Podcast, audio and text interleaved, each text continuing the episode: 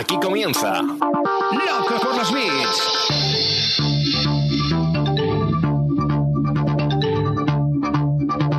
El podcast de e-commerce y marketing online de Emiliano Pérez Ansaldi.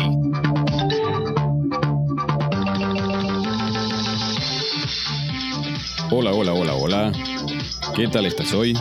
Muchas gracias por escuchar este nuevo episodio de Loco por los Bits. ¿Tienes un e-commerce, un proyecto digital o cualquier cosa relacionada con el marketing online y quieres que el mundo lo conozca? Déjame un mensaje en mi página web emilianoperezansaldi.com o escríbeme por cualquiera de mis redes sociales y estaré encantado de hacerte una entrevista. En un mundo tan cambiante como el del e-commerce, donde nada está escrito de manera definitiva y surgen nuevas herramientas todos los días, las personas que cuentan con un buen puñado de años de experiencia a sus espaldas cuentan sin lugar a dudas con una ventaja muy grande, la de haber afrontado muchas y muy diversas dificultades. Imagina ahora que esa mochila de experiencia tiene 21 años de uso. Este es el capítulo 13 de la temporada 1 y hoy estamos con Pablo Renaud, que es quien lleva a sus espaldas esta mochila de 21 años en el sector del e-commerce. Bienvenidos. Bueno, antes de nada, mm, bienvenidos a los que estéis escuchando este nuevo episodio de Loco por los Beats. Buenos días, buenas tardes, buenas noches, como digo yo siempre, en el momento en el que estés escuchando. Y hoy estamos, como os venía diciendo en la intro, con un entrevistado muy especial. Llevamos más o menos los mismos años de, de, carrera. Como decíamos antes, fuera de micrófono, no es que seamos viejos, es que hemos empezado muy, muy, muy jóvenes, casi adolescentes.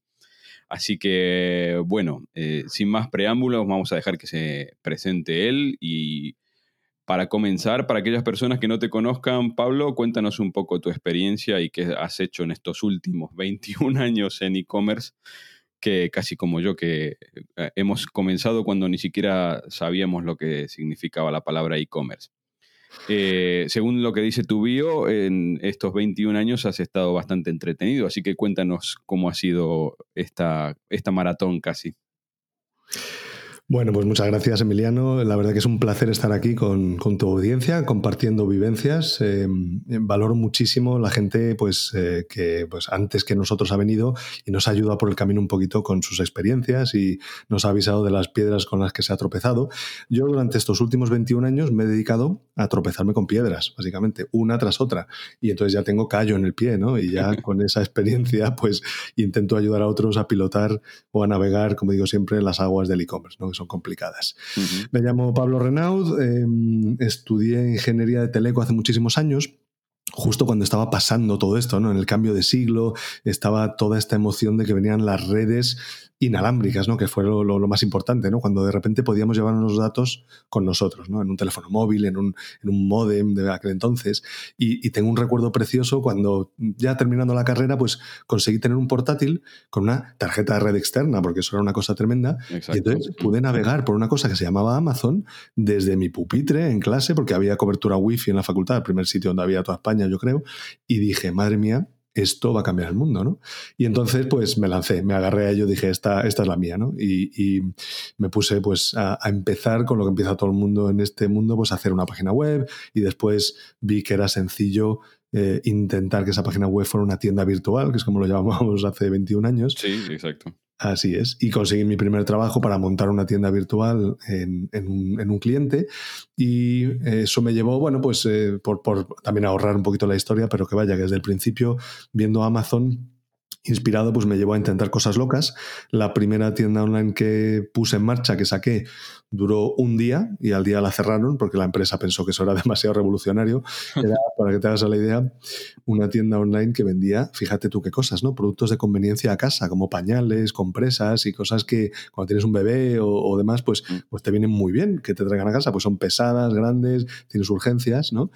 Eh, eso fue en el año 2001, la pusimos en marcha, o 2000, algo así, ¿no? Y, y nos, nos, veían como locos, o sea, como locos, absolutos locos.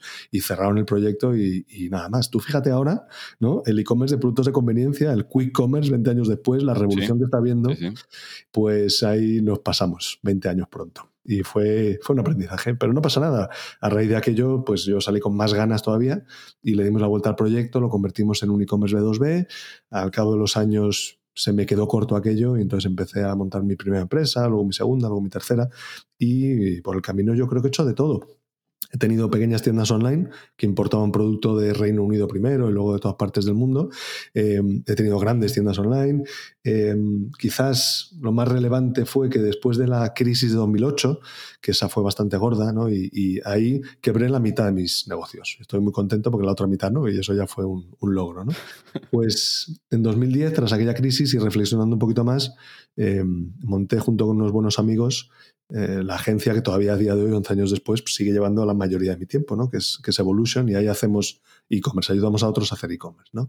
Y, y, está siendo un camino muy bonito porque nada de lo que contaba hace 10 años se parece a lo que cuento ahora. Bueno, las bases sí, pero el mundo cambia tanto y eso me tiene tan, tan entretenido, o nos tiene, seguro que a ti también, Emiliano que ha sido un camino precioso. Entonces, digamos que en el día a día, ya volviendo al día de hoy, pues me ayudo a, ayudo a otras personas a que tengan éxito en e-commerce a base de enseñarles lo que yo tropecé durante esos primeros 10 años, ¿no? Y esa es una de las cosas que hago, luego hago bastantes más, ¿no? Pero a día de hoy, todo lo que hago gira en torno al e-commerce. Mira, me quedo con algunas notas. Mm, tengo la mala costumbre de ir apuntando un montón de cosas mientras hago las entrevistas y, me quedé con tres notas. Eh, primero, para, la gente, digo, más joven, no, no muy joven, pero más joven que nosotros, has dicho algo así como al pasar y que yo creo que la gente no toma conciencia y es que Amazon es del año 99. Correcto. y esto es muy importante. Sí, exactamente. La gente no tiene idea. Y tú decías que veías a Amazon como un referente en aquella época, hace 20 años. Eh, bueno, de más está decir en lo que se ha convertido hoy, pero es eso. La gente cree que Amazon ha tenido éxito de la noche a la mañana y es nada más ni nada menos que del año 99. Y yo creo recordar, ahora no tengo el dato exacto, pero creo recordar que los primeros 11 años no fue rentable. Eso, eso es, eso es. Ya no sé si fueron 12, 13 o 10, pero yo contaba eso también hace, hace muchos años. Em, de hecho, la empresa se constituye, pues yo creo que fue en el 97 o así, empieza operaciones muy despacito, 98, pero en 99 se da a conocer. Yo la conozco en el año 2000 y hago mi primer pedido, que fue un libro, lógicamente, ¿no? Pero fue una emoción, como digo, ese momento de estar en un pupitre de una universidad, que es probablemente, y ahora hablaremos de esto, una de las cosas más arcaicas que hay, y eso que era una universidad técnica, pero aquello era madera, un aula magna, y entonces estar ahí y estar conectando con un sitio a miles de kilómetros de distancia, viendo un pasillo infinito de libros y con un clic poder tenerlo en casa en 5 a 7 días, claro, era otro mundo, ¿no? Pues, eh, pues claramente fue un, cambio. Amazon no hizo bien todo al principio, cometió muchos errores, por supuesto, y efectivamente eh, lo que tuvieron fue a un gran visionario convenciendo al consejo de los accionistas durante 11 años para reinvertir. Eso. Me ganaban. Y, claro, eh, ahí viene el éxito. O sea, es como lo del éxito de la noche a la mañana es, tremendo, es, es así, o sea, es lo que se ve y nadie ve el sufrimiento de esos 27, 28 años que hay detrás. Exacto. Justamente la, segunda palabra que me había apuntado aquí es evolución, porque es eso, eh, Amazon no es que no ganara pasta, sino que todo lo que ganaba lo reinvertía en mejorar los, los procesos.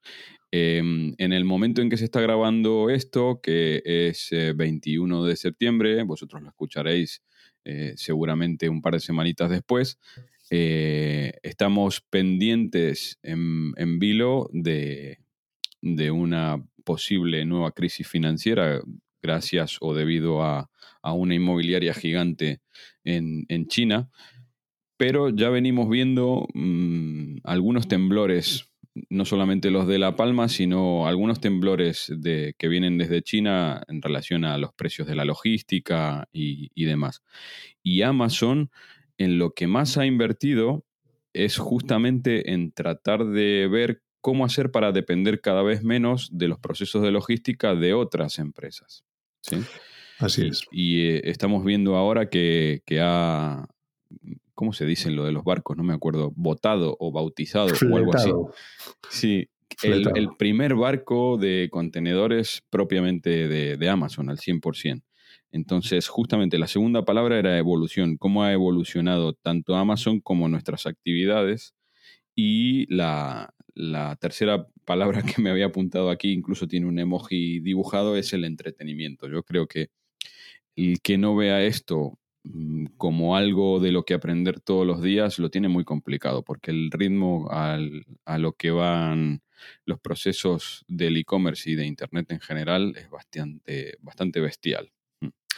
Sí, y hay que estar alineado. Hay que, yo creo que una de las claves del éxito, seguro que hablamos de esto dentro de un ratito, es que este mundo encaje con, la forma de ser de las personas que, se meten en él. ¿no?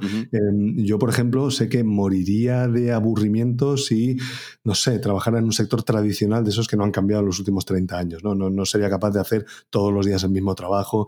A mí eso, eso me mataría lentamente y por dentro. ¿no? por contra, en la incertidumbre esta que vivimos constantemente, pues me siento razonablemente cómodo porque sí, a veces esa incertidumbre se traduce en problemas, otras veces en oportunidades monstruosas que están delante de ti diciendo cógeme, cógeme. Y eso es el sector digital y el e-commerce pues multiplica por 10. Sí, no, y el, eh, aunque no lo cojas esa oportunidad, te mantiene alerta. O obligadamente te mantiene alerta. Justamente en relación a esta evolución y, a los cambios eh, bruscos que hemos vivido, yo creo que la pandemia no ha hecho más que acelerar esos cambios bruscos. ¿Qué pensamientos importantes te dejan a ti estos 18 meses de pandemia en relación obviamente al comercio electrónico en general, no? Pues eh, muchos, ¿no? Y, muy, muy confusos y a veces opuestos, pero sí es verdad que en ocasiones me veo pensando en, la siguiente frase, ¿no? en el siguiente concepto, y es que eh, nos han caído del cielo más compradores online. ¿no?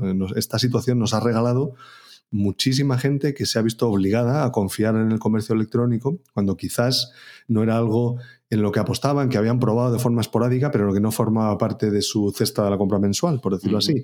Y entonces estamos hablando de, millones de personas en España y cientos de millones o miles en el mundo que han tenido que, creerse que, esto hay que hacerlo, ¿no? Y, esa visualización de la gente haciendo cola virtual en el supermercado online para comprar productos de primera necesidad, eso es, o sea, pasar a los libros de historia, ¿no? Entonces, el mensaje es, esta pandemia nos ha acelerado muchísimas cosas, nos ha regalado muchísimo más compradores online, con más propensión al gasto, más compra mensual, más recurrencia.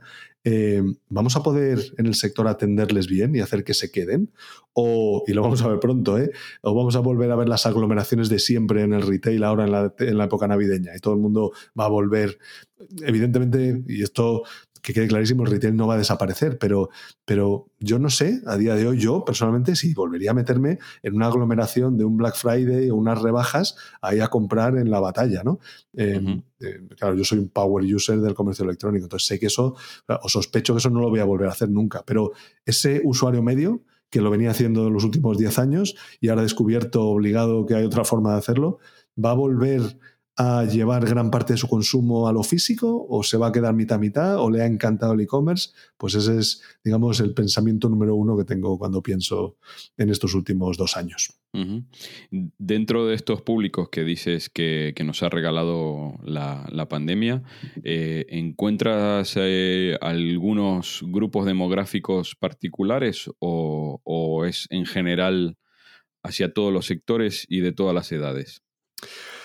Pues eh, ha habido bastantes estudios. Al final lo que a mí me pasa es que me pongo el gorro de mis proyectos y mis clientes y entonces el universo es el comprador nuestro. Entonces hemos visto que en todos, tenemos clientes yo creo pues en casi todos los sectores y en todos los clientes y en todos los proyectos ha habido un aumento de clientes. Es decir, todos los tramos de edad han apostado más por el e-commerce. Si es significativo, pues si pensamos en una señora María, ¿no? que hacía la compra siempre físicamente y se ha visto obligada a comprar online y esto le venía un poco grande, eh, o ese, hay, hay, muchos sectores demográficos, tampoco quiero entrar en ellos ahora, yo diría que ha sido generalizado y sobre todo cuando uno se pone en su proyecto pues encuentra que sí, que de repente todos los grupos de compradores, todos esos clientes tipo están comprando más y entonces eso es maravilloso. Sí, sí, claro. Mm, tengo, tengo casos muy cercanos en, mi familia que inclusive no tenían tarjeta de crédito y se la han sacado para poder comprar online por primera vez. Sí. Em, Pablo, gracias a, a Universidad e-commerce, un proyecto maravilloso que conozco hace bastante y del que hablaremos más adelante, tenéis el feedback de primera mano sobre qué conocimientos hacen falta para gestionar una tienda online de hoy. No, como decíamos, no se parece en nada a la de hace 21 años. Eh, ¿Dónde dirías que hace falta incidir más porque la gente no termina de comprender eh, el funcionamiento tecnológico en sí o dentro del círculo general de negocio, eh, ¿cuál es el déficit más grande? Genial.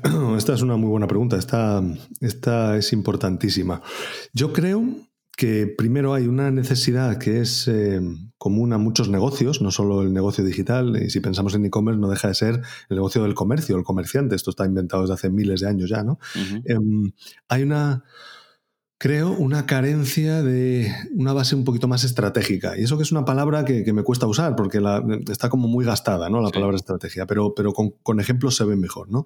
Eh, para eh, abrir un comercio, de cualquier tipo, tienes que tener una propuesta de valor que sea más sexy que lo que hay alrededor, si no va a ser muy difícil, a no ser que haya una oferta tremenda. Es decir, si estás en la playa, vendes botellas de agua fría, aunque haya 10 tíos vendiendo botellas de agua fría, pues vas tú y seguramente vendas también. Pero en un mercado perfecto, ¿no? y es que el problema de, del comercio electrónico es que los mercados tienden a ser perfectos, es decir, abundante oferta, abundante demanda y no hay oligopolios, no hay, no hay, pues eso, el abuso que hace el chiringuito que te vende la botella de agua a 5 euros cuando en el supermercado te cuesta 50 céntimos. ¿no? Mm. Pues esas cosas en e-commerce duran poco. Entonces, em, la gente tiene que entender que no basta con llegar con tus botellas de agua y venderlas online. Hay que hacer algo muchísimo más interesante para el usuario. Entonces, toda esa capa de estrategia, pero también equivale a cuando abres un restaurante, una peluquería, un taller de coches o una empresa de servicios. ¿no? Entonces, ahí falta.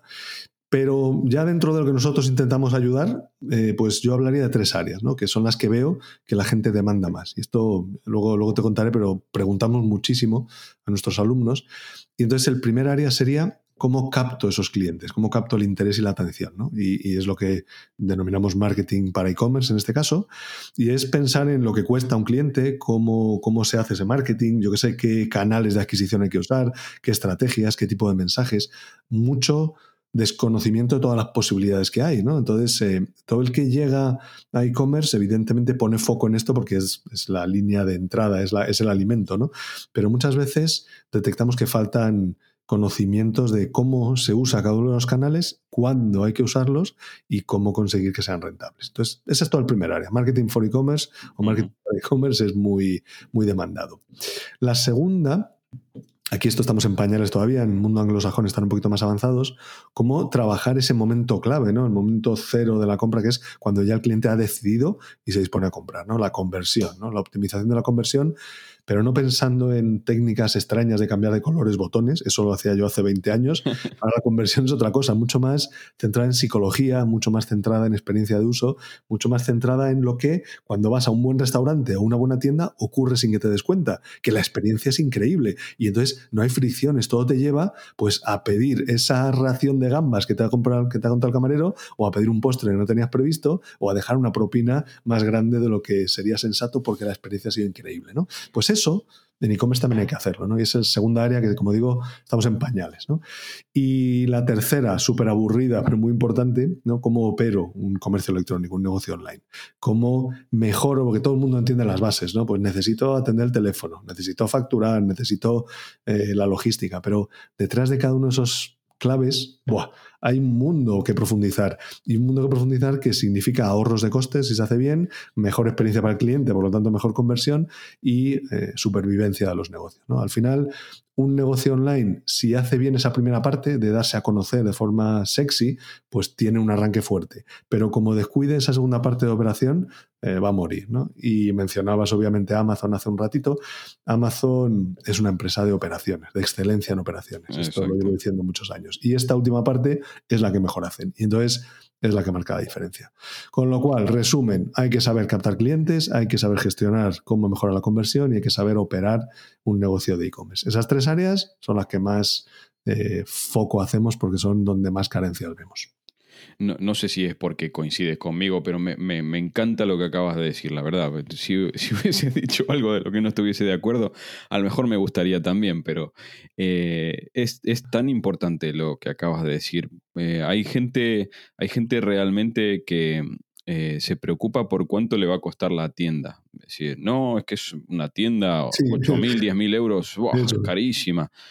Digo, tío no, tío, o bueno, o tía, no tienes ni idea de lo que te va a costar eh, la atracción del público inicial para tener una masa crítica que te compre y mucho menos no tienes ni idea de lo que te va a costar pelear con la parte de logística y operaciones. Ni idea.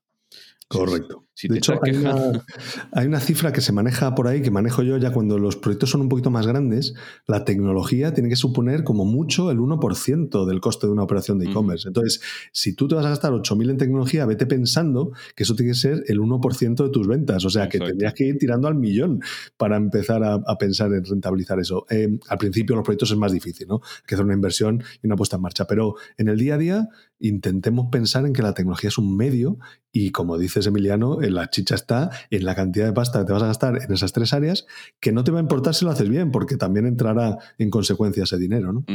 Sí, sí, sí, exacto. Y además, en, la, última, en la última fase esta, eh, está yo creo que el factor clave de la supervivencia de un negocio, porque, a ver, tú puedes tener un CAC muy barato, y, incluso un CAC que sea rentable, que eso es otra cosa. Sí. Eh, pero si no tienes un factor de recompra alto, estás muerto. A medio y largo plazo estás muerto. Correcto. Y, Amazon, el gran secreto de Amazon es ese, es el factor de, de, recompra que tiene.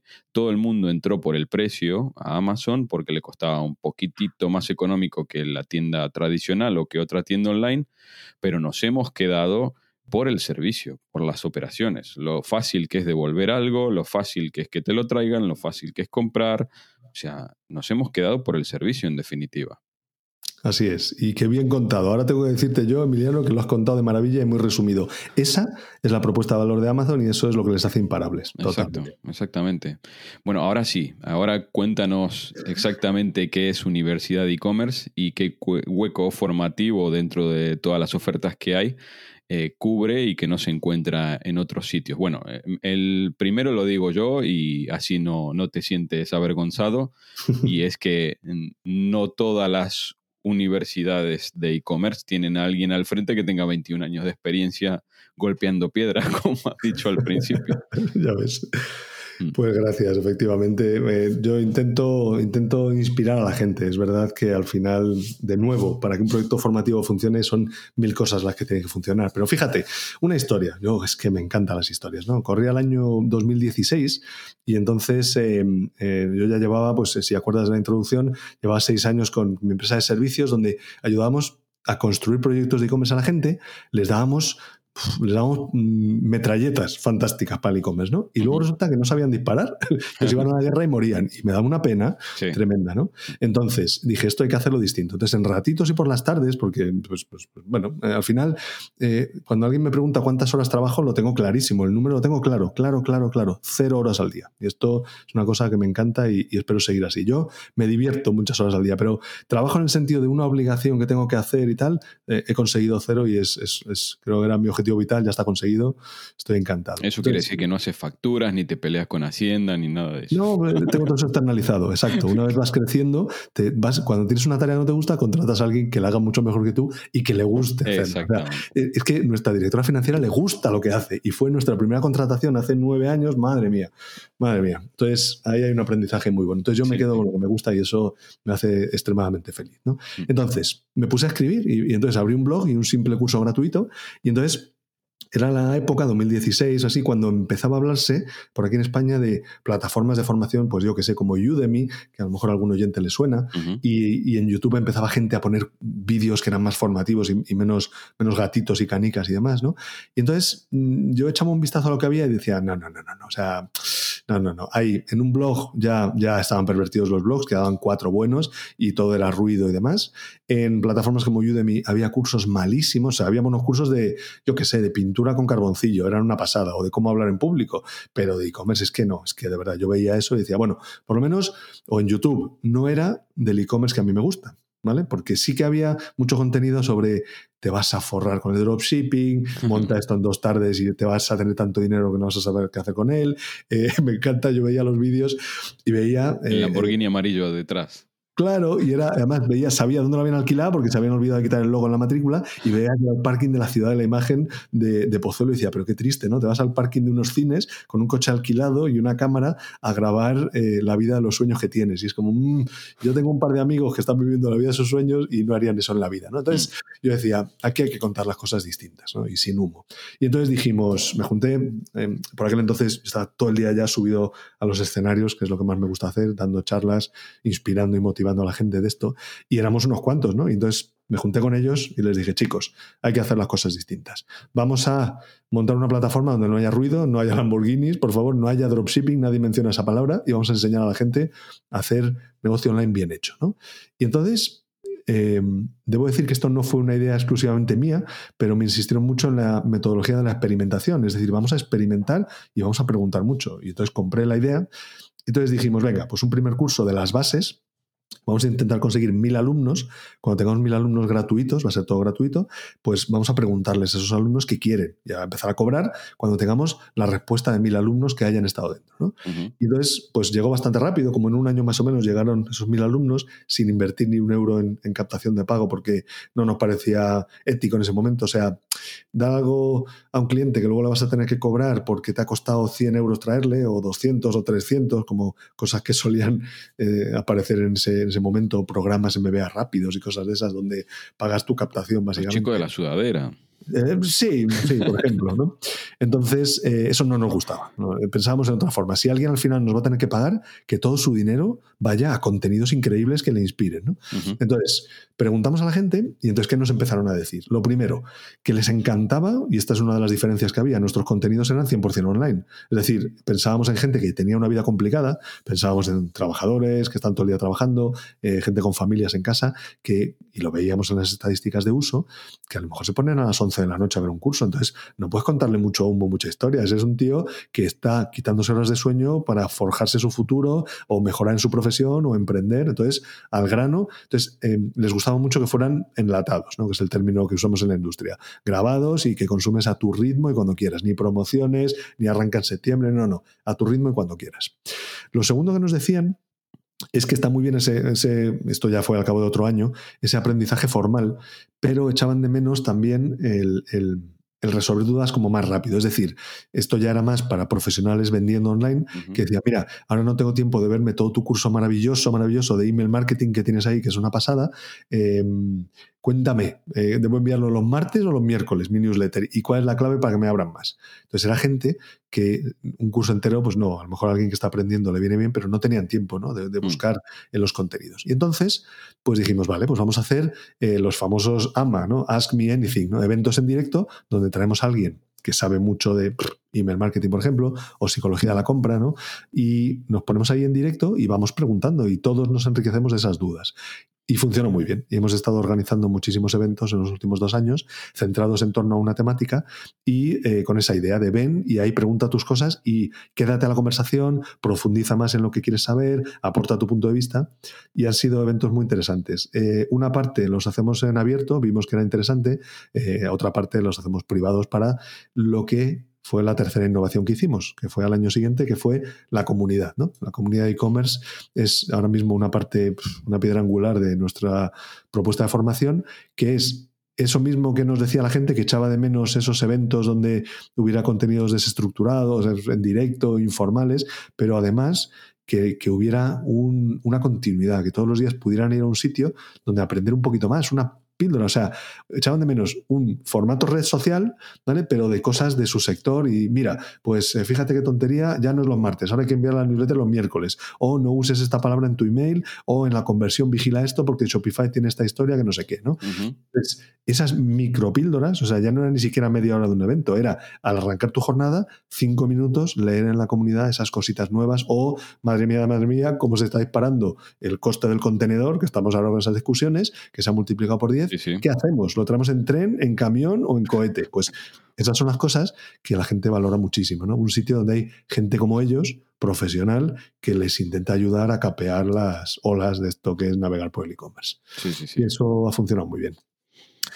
Alguna cosilla más, por decirte. También lo que nos hace un poquito distintos y que hemos visto es que, eh, y esto me preocupa porque no escala todo lo bien que debería, finalmente la gente nos acaba pidiendo mentorías personalizadas. ¿no? Nos acaba diciendo, vale, Pablo, pero siéntate conmigo y ya no solo me cuentes esto que me has contado de logística, de marketing o de Instagram, eh, ayúdame a hacerlo. Y eso, eso ya cuesta porque no es eh, escalable, claro. No es escalable, exactamente. Entonces, eh, estamos intentando definir ese punto medio, porque fíjate, dentro de la plataforma de formación, cualquier duda sobre la formación instantáneamente resuelta. Tenemos gente todo el día, chat online, teléfono, foros, y, cualquier duda que tengas sobre lo que estás aprendiendo, te lo resolvemos.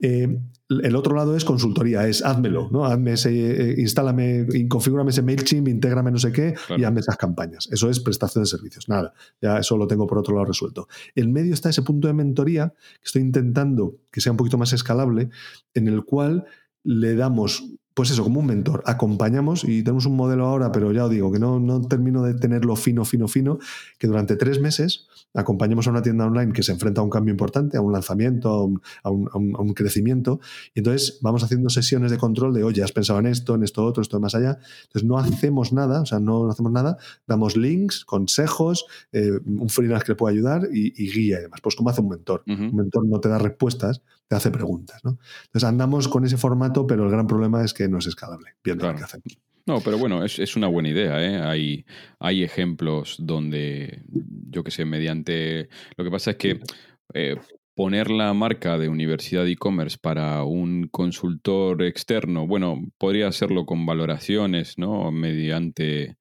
no sé, una acreditación y demás, claro. Claro, una especie de marketplace donde valoremos la calidad, ahí andamos, justamente, ese va a ser seguramente el futuro. Buena idea, buena idea. Em, Pablo, em, vamos a mirar un poquito justamente hacia ese futuro inmediato que se nos viene ya encima. Eh, ¿Cuál crees que es eh, el mayor o los mayores desafíos para una tienda online en este momento? Eh, no solamente para, desde el punto de vista operativo, sino justamente para que sea rentable a medio largo plazo. Pues dame un segundo que saco la bola de cristal y vamos a ver qué te puedo contar. Venga, vamos a enchufarla, a ver si no tiene actualizaciones y me da...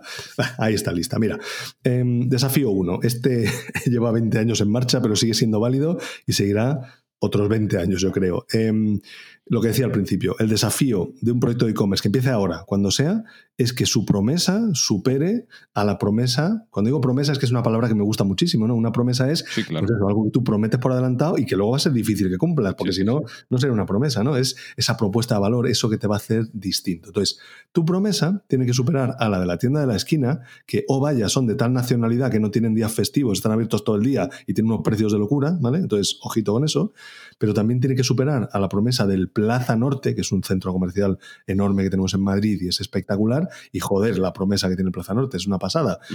Y ni te digo a la promesa de Amazon, que ya hemos hablado, ¿no? Tamaña promesa. Entonces, si no vas a superar a esas tres, pues tienes un problema. Superar no siempre implica llegar más alto. A veces superar es corretear por un lado y llegar antes. Entonces, hay muchas formas de superar, ¿no? El rollo este de David contra Goliat es muy, muy interesante aquí. Pero desafío uno, cada vez es más difícil conseguir estas cosas, porque cada vez la tienda de la esquina es más evolucionada, la oferta de centros comerciales y la oferta de otros jugadores online lo es también. Entonces, ese desafío va a seguir otros 20 años. Número dos, jo, qué difícil últimamente además, que puedas tener un precio sensato. Eh, durante mucho tiempo se pensó que el e-commerce tenía que ser más barato que todo lo demás quizás esta nueva situación, esta nueva normalidad, nos ha hecho pensar que, ya no es tan necesario. ¿no? Em, em, hay muchas situaciones, evidentemente en momentos de crisis el precio es muy, muy, muy sensible, hay productos más elásticos, más inelásticos, pero en definitiva me gusta pensar ahora en esa idea de precio sensato. Entonces, sensato es que cuando un cliente haga ese trabajo en la mente de comparar con otras alternativas, diga, no, no, pues esto está bien. ¿no? Y eso ya no sirve pensar en que en el e-commerce, como nos quitamos costes de no hay tienda, no hay no sé qué, no sé cuánto, pues es más barato. No, no, no, no, no, eso tú ya también lo has descubierto hace un tiempo. Una mentira. El e-commerce está ahí, está ahí y es muy grande también. Mm. Entonces, ¿Qué hay que hacer aquí? ¿Cuál es el desafío? Pues tener procesos muy finos, tener automatizaciones, conocer bien el sector de lo que estás vendiendo para que no te, te, timen por el camino y no tengas más intermediarios de los necesarios. Y esto es un desafío. Ese precio sensato es algo que nos va a seguir persiguiendo estos próximos años seguro. Tengo dos más. Mira, eh, el tercero, que ejecutes de maravilla, ¿no? Ese va a ser un desafío siempre tremendo. Y esto tiene muchas este, dimensiones. Este me interesa. Este te interesa. Pues hay muchas dimensiones, pero me he quedado con la más sexy, ¿vale? Porque evidentemente ejecutar de maravilla es que el coste de tu contenedor desde China te cueste menos que la competencia, pero eso no, es, no es tan sexy, ¿no? Prefiero que la gente piense en que ejecutar de maravilla tu proyecto de e-commerce implica que generas experiencias memorables en tu cliente que la gente se acuerda de la tienda que compró. Y si ahora dentro de un rato me preguntas qué tiendas online me gustan o dónde he comprado últimamente, pues lo voy a tener claro, porque siempre ha sido en sitios donde ha habido una experiencia memorable. Y para mí eso es importante. Y creo que para mucha población que viene muy centrada en experiencias, estas nuevas generaciones que están muy centradas en experiencias, pues esto va a ser importante. pues sí, sí, sí. Tengo esa pregunta, ¿eh? tengo esa pregunta y a lo mejor coincidimos. A ver. Pues, pues maravilla absoluta. Pues creo que ese va a ser un desafío, porque claro, qué fácil es llegar al consultor y, oye, tienes que hacer una experiencia memorable, ¿eh? cuidado, y luego hay que hacerla. Pero hay cosillas, hay muchas cosas y, muy sorprendentes y muy tontas que se pueden hacer y, hay que investigar un poquito, ¿vale? Para conseguir ese efecto wow en la gente que es importante. Y el desafío Plus Pro XXL que tenemos todos los que hacemos e-commerce es que eh, puedas contar ahí fuera tu historia ya ves que yo esto de las historias me gusta mucho, y lo puedas contar a un coste razonable, ¿no? Para que no tengas tal erosión en los márgenes que luego te quedes tiritando y no puedas hacer experiencias memorables, no puedas automatizar y procesos finos y no puedas crear una propuesta de valor a la altura de todo lo demás, porque los costes te ahogan, porque las plataformas te ahogan. Entonces, el desafío grandísimo y más importante de todos es cómo cuento mi historia ahí fuera a un coste razonable. Es fundamental, fundamental. también hay como una ley no escrita, pero que nadie se la salta, y es que si no tienes un margen amplio que te permita por lo menos tener una elasticidad dentro después de la operativa interna en el e-commerce que te permita seguir siendo rentable cuando esas otras variables se ajustan al alza, eh, es, es fundamental, es fundamental. Mi mujer, por ejemplo, trabaja, eh, es eh, delegada comercial de Chupa Chups y, yo siempre pongo el mismo ejemplo. Digo, imagínate que tuvieses que vender Chupa Chups por unidad online. ¿Cómo, ¿Cómo, lo haces? ¿Cómo haces para, para ajustar los márgenes de un producto que cuesta al público 50 céntimos o un euro? Si después eh, el día de mañana te cambian el margen del, del palito que lo sostiene y, y ya lo que costaba 10 céntimos pasa a costar 20. Es los, los márgenes, ajustar los márgenes dentro de la operativa general de una tienda online creo que es, eh, como dices, es el desafío más grande que tienen los, los costes y cómo ajustar los costes a, después al, al, precio final que sale por, por la pantalla. Coincido, coincido con todos. Sí, sí. Me encanta, pues así es, correcto. Sí, sí, sí. Eh, señor, usted también es un enamorado, igual que yo, de, todas las noticias que son casi diarias de, esta gente de Canadá que no para de innovar. Sabía que lo ibas a decir, efectivamente. Estos locos que son unos cracks y están todas las semanas cambiándonos el mundo. Sí, sí, sí. No, sé si, no sé si has visto la noticia, la última de ayer, de que por fin mejoraron el, el multilinguage y el multidivisa Sí, señor. Shopify Markets. Sí, sí, sí, sí. Que bueno, yo tengo unas cuantas tiendas implementadas en Shopify y cada vez que me enfrentaba al momento de tener que hacer multidioma decía, pero ¿cómo esta gente que hace todo tan bien? ¿Verdad? Ah, ¿Cómo me da esta porquería para, para poder tener una versión en inglés de, la misma tienda? Que tenía que andar bajando aplicaciones extra y demás. bueno, eso ya está mejorado. Y eso, soy un enamorado igual que tú de los movimientos de Shopify eh, ¿Crees que puede llegar a acercarse a los porcentajes de, de WooCommerce en los próximos años? Vamos a ver, esta es interesante, fíjate, porque esta, yo creo que me la preguntan todas las semanas eh, eh, cuando eso, intento asesorar a la gente que por qué camino ¿Con tecnológico. claro, eso es. Entonces, he llegado a la conclusión y, creo que ha salido que al final esto no es tan importante como parece al principio. Mm. Entonces, bueno, pues ya no soy tan talibán como a lo mejor hace unos años, que, yo hubiera sido muy agresivo con mis ideas sobre tecnología. Ahora es casi que, venga, elige lo que sea. Si tienes un primo que sabe no sé qué, vamos para allá y pongámonos a hablar de las otras cosas y esos mm. tres desafíos que te he contado antes hace un momento. ¿no? ¿Sabes cómo se llama eso? ¿Cómo se llama eso? Madurez. Mierda, somos maduritos ya entonces. Sí, sí, sí. Es verdad, es verdad. Ya cada vez que me hago mayor defiendo menos ideas a muerte, las tengo menos, menos y más claras y soy, soy más tolerante con otras opiniones. Sí, sí, puede ser. bueno, ¿qué le diría a tu audiencia sobre esto? Mira, eh, hay, como, hay como tres métricas, que esto es interesante. Y de nuevo, aquí hay detractores y defensores de todas las posturas. Y entonces, cuando la cosa se complica mucho, yo les mando un enlace a un rap que lo define muy bien todo esto, que te compartiré para que cuentes a tu audiencia un rap sobre las plataformas e-commerce, que es una batalla de gallos entre un señor que se llama Shopify, otro que se llama WooCommerce, otro que se llama PrestaShop y otro que se llama Magento. ¿no? Y eso zanja toda discusión porque te meas de la risa y te vas a otra cosa. Pero bueno, dicho esto, mira, la tracción ahora mismo está en Shopify. La tracción es una cosa maravillosa porque cuando tú tienes tracción, aunque no seas el más grande, ni más listo, ni el más sexy de la fiesta, pero tienes tracción, joder, eres imparable, ¿no? Es esa, esa energía interior. Entonces, Shopify tiene tracción ahora porque cada semana nos cuenta algo, porque han sabido ir a por un océano azul de gente que hacía e-commerce y no quería preocuparse por la tecnología y porque demonios están ejecutando muy bien. Entonces, ahí está la tracción. Los números como tal no son tan atómicos, aunque ojo, ¿no? A mí una métrica que me encanta, todos los Black Friday miro la suma agregada de euros que se han vendido en tiendas Shopify y la comparo contra Amazon, por ejemplo.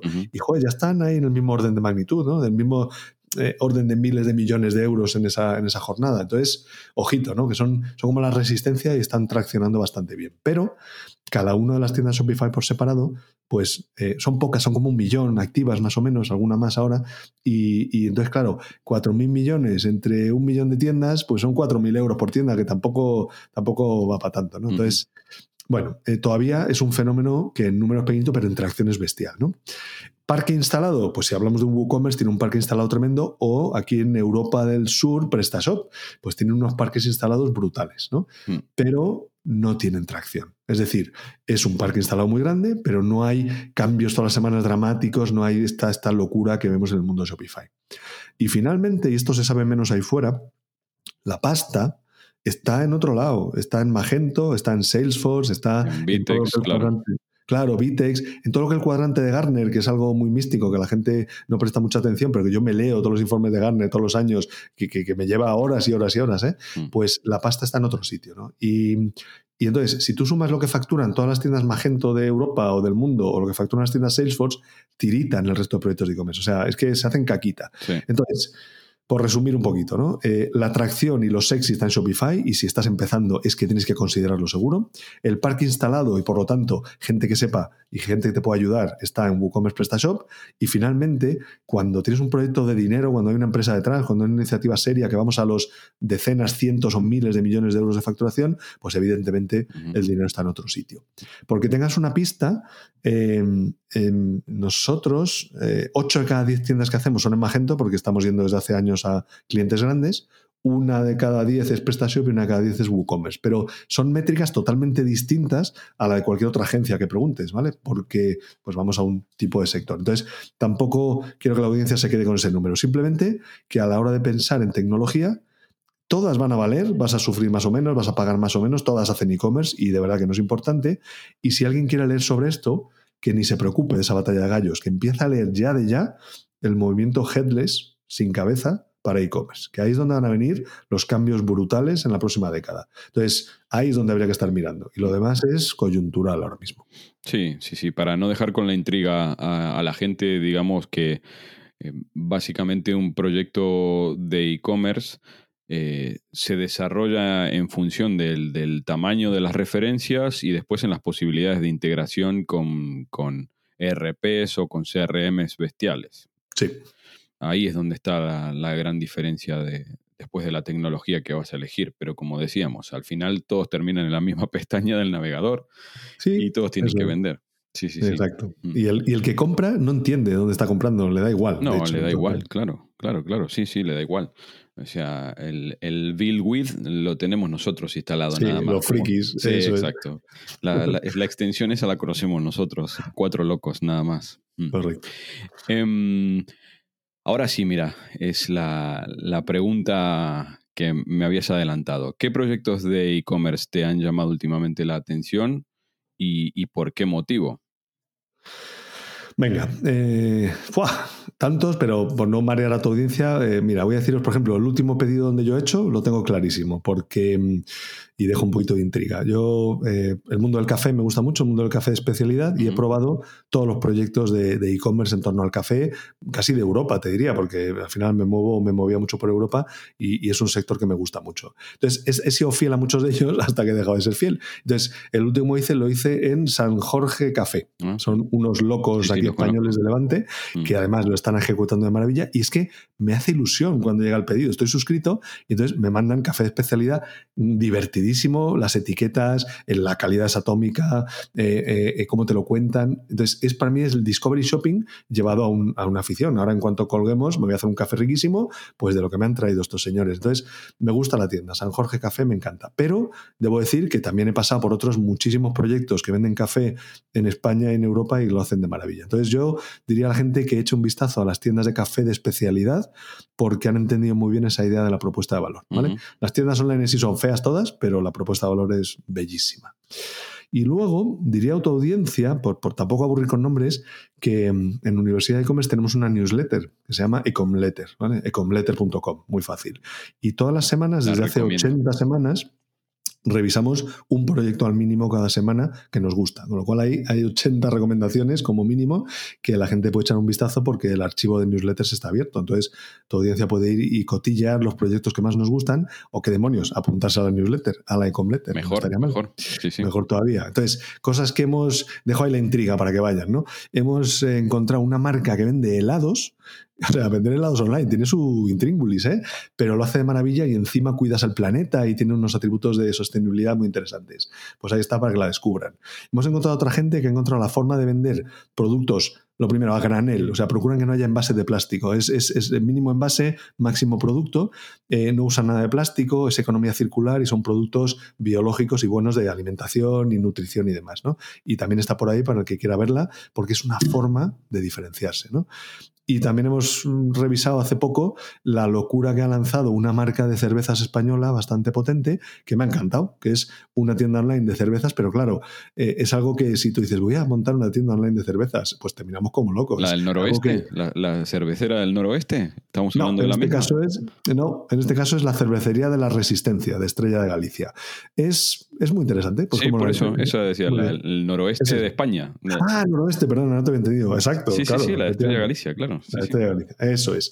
Y me parece muy curioso, un proyecto que, me ha gustado porque no venden cervezas normales, venden otras cosas, experiencias y demás. Tengo un amigo infiltrado ahí y me he contactado con, el chico que lleva el e-commerce a ver si lo podemos entrevistar próximamente. Pues será súper interesante y avísame que eso lo quiero escuchar. Me ha parecido muy chulo. Y en definitiva, si la gente echa un vistazo ahí a la, a la e pues va a encontrar 80 tiendas online que nos han gustado bastante.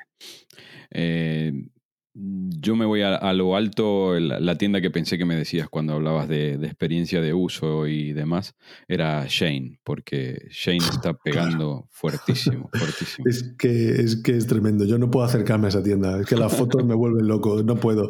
Es una pasada, lo están ejecutando muy bien, sí. Sí, sí, hablamos de Shane, tenemos un episodio, hace tres o cuatro newsletters hablamos en monográfico del mm. tema. Sí. La ficha de producto es una, es una cosa, es una, locura, una maravilla, una maravilla.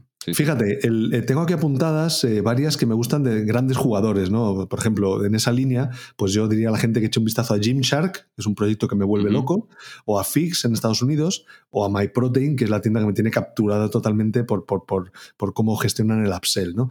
Pero Últimamente intento dar a la gente eh, inspiración más cercana, porque creo que resuena mejor, y proyectos más pequeños, porque estas grandes que venden miles de millones, pues es más difícil sacar comparativa. Pero vamos, por supuesto que las hay y maravillosas. Sí, sí, sí. Le echaremos un ojo eh, al, histórico de la Icom Letter. A ver qué, a ver qué perlas, a ver qué perlas sacamos. Creo que soy, estoy suscrito desde el número 10 o 15. maravilla, maravilla, maravilla. Muchas gracias. Em, ¿Tienes todavía con batería la, bola de cristal por ahí? Está ahí diciendo que hay actualización obligatoria de seguridad. Vamos a ver, que los chinos están. Pero vamos a ver. Venga, pregúntame a ver qué sale. Antes, antes de que se apague. Eh, ¿Qué nos espera en los próximos años? O sea, hay varios puntos todavía un poquito oscuros como son la logística inversa, que la verdad que en España no nos podemos quejar, porque la verdad que el porcentaje de devoluciones no es tan alto, pero eh, por ejemplo, hablé con la gente de Logifashion hace un par de capítulos en el podcast y me decía que en Alemania inclusive hay sectores que rozan el 80% de devoluciones. Eso es bestial. locura, locura, sí. Aquí, según el último estudio de, de IAB, que es de junio del 2019, junto con el ONSI, eh, nos hablaban del 23% de devoluciones, así que no nos podemos quejar en cuanto a logística inversa en España, pero los desafíos de la última milla, la captación cada vez más cara, las atribuciones cada vez más ocultas, o sea, ¿cuál crees que de todos estos puntos oscuros será el más complicado de, de gestionar? Pues eh, claro, todos ellos y los que nos vengan, ¿no? En definitiva, al final hay dos áreas que a mí me preocupan eh, últimamente, que son la primera, y lo hemos hablado varias veces, el marketing, cada vez más difícil, cada vez más caro, cada vez nos ponen más difícil, que no me parece del todo mal, esa trazabilidad, porque creo que hay que recuperar un poquito la privacidad y hacernos a los profesionales del sector trabajar más con, con cohortes, con, con grupos de usuarios que mantienen su anonimato, porque claro, las historias para no dormir que hay de cuando empiezas a cruzar datos sin hacer nada que no esté en las bases de uso, ¿no? Pero tú empiezas a ver cosas que hacen las grandes empresas que tienen gente muy lista, muchos recursos y mucho tiempo para triangular información y da un poquito de miedo. Dices, madre mía, si esa información cae en malas manos y nos empiezan a manipular en cosas que ya son delicadas, ya no simplemente para que me compre una sudadera, sino para cambiar mi opinión política o cambiar dónde tengo mi dinero o cambiar en qué trabajo o qué pienso de tal movimiento, pues da un poquito de miedo. Entonces, el reto va a ser que sigamos haciendo un marketing efectivo con, estas dificultades. Va a ser caro, va a ser complejo, va a haber que estar muy encima de los cambios, pero será mejor para todos. Entonces, hay que estar encima. Y la segunda área que me tiene preocupadísimo, pues es efectivamente no tanto la logística aquí, que tenemos un país magnífico, sino esa logística de entrada, ¿no? Esa logística relacionada con el aprovisionamiento, ya no solo por ahora mismo la situación puntual con China, que se desatascará, aunque probablemente 2022 todavía no, pero, pero bueno, se desatascará, pero en general hemos hecho un mundo muy globalizado y entonces esto va a hacer que, esto nos dé guerra. Eh, conozco varios proyectos que ya se están adelantando al asunto y están intentando comprar localmente, aunque eso les suponga más coste y las cosas más difíciles, pero quizás hay que ir por ahí, hay que intentar entre todos también buscar una solución. Oye, que contamine menos el planeta, que esto es lo último en lo que pensamos, pero las nuevas generaciones van pensando cada vez más. Eh, pero segundo, que sea, que sea más eficiente y más más sensata. Eso de que una camiseta, compres algo en Tailandia, vaya hasta Sri Lanka donde la, tejen, luego vuelva a China donde la ensamblan, luego vaya a tu almacén de Coruña y finalmente lo vendas en París, madre mía, eso es una locura. Ese algodón tiene ya demasiado tute. Entonces, vamos a dar una vuelta a esto, al marketing y a la logística de aprovisionamiento. Sí, el, tema de los suppliers mm, yo creo que también lo decía Liliana de, de Logifashion, ¿no? Que hay grandes players que se están aprovisionando para, poder tener un poquito más distribuido eh, esa parte. Al menos no depender de uno solo, porque si te falla ese, estás jodido. No, no, tienes, no tienes posibilidad de, reacción. Y después la, la, parte de la sostenibilidad, creo que también sí, cada vez va a ser un desafío, un desafío más grande. Que no, no, no, no me puedo pelear contigo, Pablo, porque coincidimos, en, coincidimos en casi todo. Así que no, no, no hay posible discusión en esto. Em, Será que peinamos las mismas canas, hemos visto las mismas cosas y el destino nos ha llevado por caminos similares. Pero mira, pues eso también a mí me deja tranquilo porque no soy el único loco que piensa así. Ya he encontrado otro loco y eso, eso está muy bien. Sí, no, es como, es como te decía. Al final, la madurez hace que las aguas se tranquilicen un poco y que veamos las cosas con un poquito más de perspectiva, sabiendo, no, no pudiendo anticipar el futuro, pero sabiendo al menos qué errores ya no hay que cometer. Así que es eh, simplemente, simplemente una, cuestión, una cuestión de, de, perspectiva que nos da la vida, nada más, nada más. Mm. Así es. Que Pablo, ha sido un verdadero placer. Teníamos eh, pactado este capítulo desde hace un montón de tiempo. Eh, sabía, sabía que iba a ser interesantísimo, así que eso, te agradezco muchísimo el tiempo. Eh, espero, espero que la Universidad de E-Commerce siga creciendo como, la veo. Eh, mira, te voy a confesar un miedo. Tengo miedo de, meterme y, no encontrar cosas de, mi interés, pero aunque más no sea por la comunidad, eh, me voy a apuntar. Me voy a apuntar. Es mi, promesa que te hago al aire, así que me meteré.